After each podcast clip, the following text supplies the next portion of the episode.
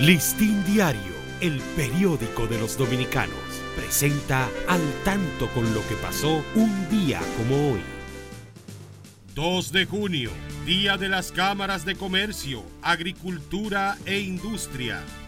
1851, el coronel Buenaventura Báez, presidente de la República, declara la publicación de la Gaceta del Gobierno órgano oficial del Estado Dominicano. 1864 es publicado en el periódico El Patriótico de la ciudad de Santiago un artículo de Gregorio Luperón titulado Un recuerdo a los dominicanos. Listín Diario, el periódico de los dominicanos, presentó al tanto con lo que pasó un día como hoy.